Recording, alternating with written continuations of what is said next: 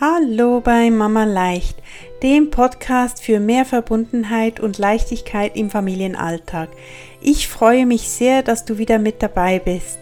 Hier gibt es jede Woche einen kurzen Impuls dazu, wie du dir dein Mama-Leben leichter machen kannst. Für Mütter, die gerne mehr Verbundenheit mit ihrer Familie erleben möchten, mit mehr Liebe, Freude und ohne sich selbst dabei völlig zu erschöpfen. Mein Name ist Conny, ich bin Mama Coach, Dozentin für Familien- und Kindercoaches und ich bin selbst Mama. In der heutigen Podcast-Folge geht es um Bedürfnisse. Und zwar um drei wichtige Faktoren, damit die bedürfnisorientierte Erziehung gelingt.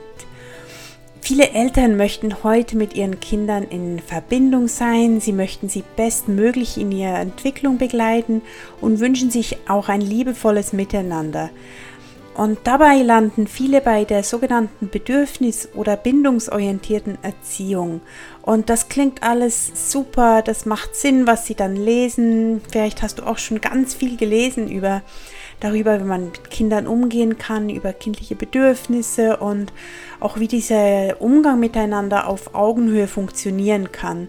Doch Manchmal funktioniert es dann doch überhaupt nicht so gut, wie man sich das vorgestellt hat. Dafür gibt es natürlich verschiedenste Gründe, doch drei Faktoren beobachte ich immer wieder, die nicht so klar sind vielleicht. Und genau darum geht es in der heutigen Folge. Ich wünsche dir ganz viel Spaß damit.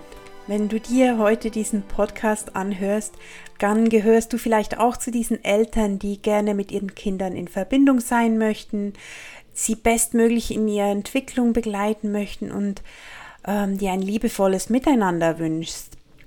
Vielleicht ist das auch der Grund, warum du dich für bedürfnis- und bindungsorientierte Erziehung interessierst. Doch was bedeutet eigentlich bedürfnis- und bindungsorientiert?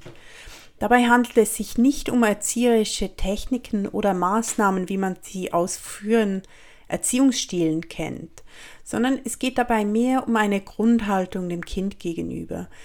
Die Eltern sind dabei ein Begleiter des Kindes auf einem Stück seines Weges und das Kind wird dabei bedingungslos angenommen. Es wird als eine eigene Persönlichkeit angesehen, die schon ist und nicht erst richtig gemacht werden muss.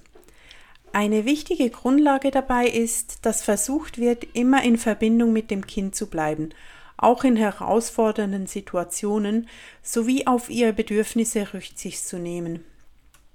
Etwas, womit Eltern oft hadern, wenn sie sich neu mit dieser Begleitung des Kinder befassen, ist, dass sie ihre eigenen Bedürfnisse gar nicht so ernst nehmen und diese dann zu kurz kommen.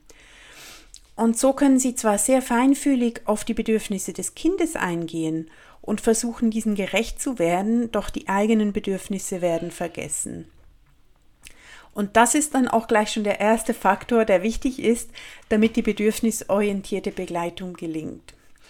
Denn werden die eigenen Bedürfnisse übergangen, werden wir mit der Zeit erschöpft und wütend, genervt, traurig oder gestresst und in diesem Zustand verlieren wir dann einen Teil unserer Empathiefähigkeit und das ist genau das, was wir brauchen, wenn wir bedürfnisorientiert mit den Kindern sein möchten. Wenn wir brauchen unsere Empathie, um feinfühlig auf die Bedürfnisse der Kinder einzugehen und zu spüren, was sie denn brauchen. Denn so einfach ist das gar nicht immer.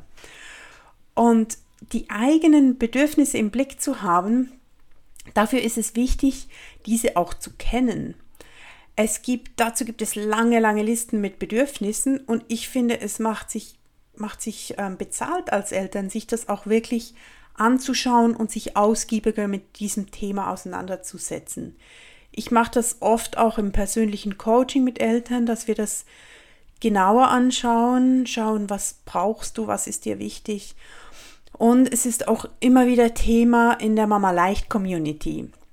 Was du also sagst, oh, ich möchte das, ich möchte mich da genauer befassen, ich möchte das ähm, genauer in die Tiefe anschauen. Du kannst, da kannst du in dem, im Internet schauen für Listen. Du kannst die Listen herunterladen, da mal durchschauen, was ist mir wichtig, was könnte es sein, was mir in bestimmten Situationen fehlt, welche Bedürfnisse habe ich nicht erfüllt. Oder vielleicht möchtest du das auch gemeinsam tun und das in einem persönlichen Coaching anschauen, wirklich individuell oder in der Community, wo wir Vorlagen haben, wo wir diese Dinge gemeinsam angehen und die Übungen dazu machen, zu diesen Bedürfnissen.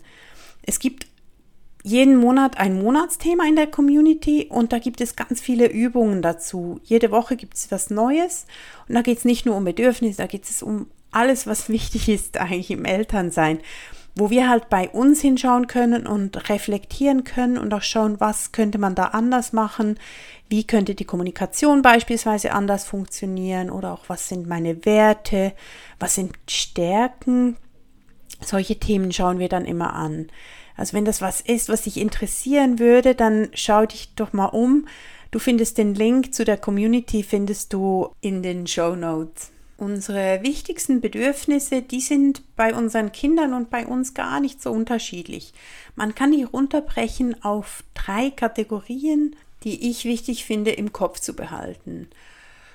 Und zwar sind das die Grundbedürfnisse, also Bedürfnisse nach Nahrung, Erholung, Schutz und Wärme.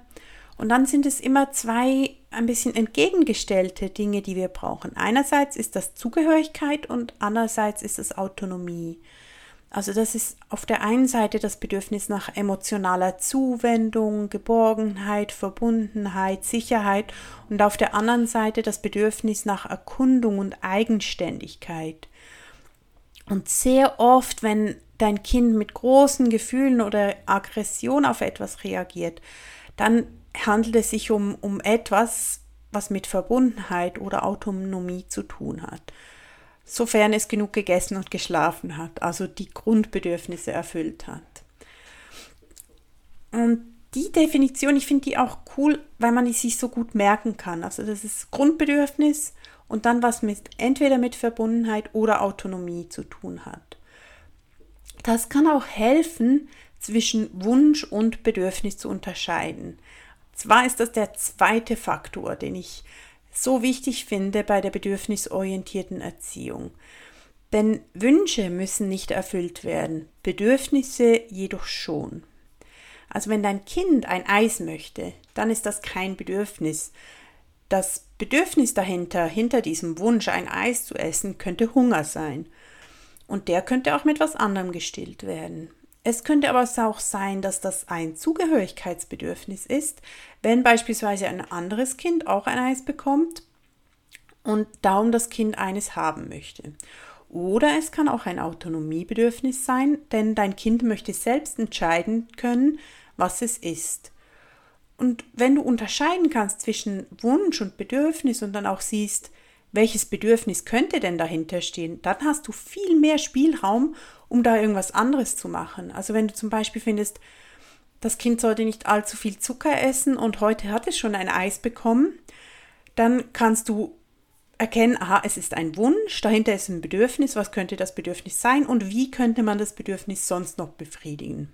Eine Kritik, die ich oft äh, höre, wenn es um bedürfnisorientierte Begleitung von Kindern geht, ist das, dass man den Kindern dann jeden Wunsch von den Lippen abliest. Und genau das soll es nicht sein. Es soll nicht jeder Wunsch vom Kind erfüllt werden. Natürlich, wenn das passt und wenn das Kind noch kein Eis gehabt hat und sich ein Eis wünscht, dann darf es auch ein Eis kriegen. Doch darum geht es nicht beim Bedürfnisorientierten, sondern es geht darum, dass alle Bedürfnisse, nicht nur die des Kindes, sondern die Bedürfnisse der ganzen Familie im Auge behalten werden und man versucht, diese zu erfüllen. Jedoch Wünsche, die müssen nicht erfüllt werden. Was passiert aber denn eigentlich, wenn wir Bedürfnisse ignorieren? Also wenn ein Baby beispielsweise Nuckelbewegungen mit dem Mund macht, dann kann das bedeuten, dass es trinken möchte. Wenn wir darauf nicht reagieren, dann beginnt es vielleicht an der Hand zu nuckeln, wenn wir immer noch nicht reagieren, so beginnt es zu weinen. Und bei größeren Kindern nur dann vielleicht mit Schreien oder Schlagen oder damit etwas kaputt zu machen. Und je nach Kind kann es auch sein, dass sie mit der Zeit lernen, gewisse Bedürfnisse zu unterdrücken. Diese werden sich jedoch irgendwie irgendwo irgendwann an einer anderen Stelle wieder zeigen. Kann, es kann durch Ängstlichkeit sein oder Probleme mit dem Schlafen, durch eine Krankheit oder auch einfach durch einen geringeren Selbstwert. Und wenn ein Kind das Gefühl bekommt, dass seine Bedürfnisse nicht okay sind, dann wird es an sich zweifeln und verliert Selbstvertrauen. Vielleicht verstellt es sich auch oder es steht nicht mehr für sich ein und verliert dafür das Gefühl dafür, was es wirklich braucht.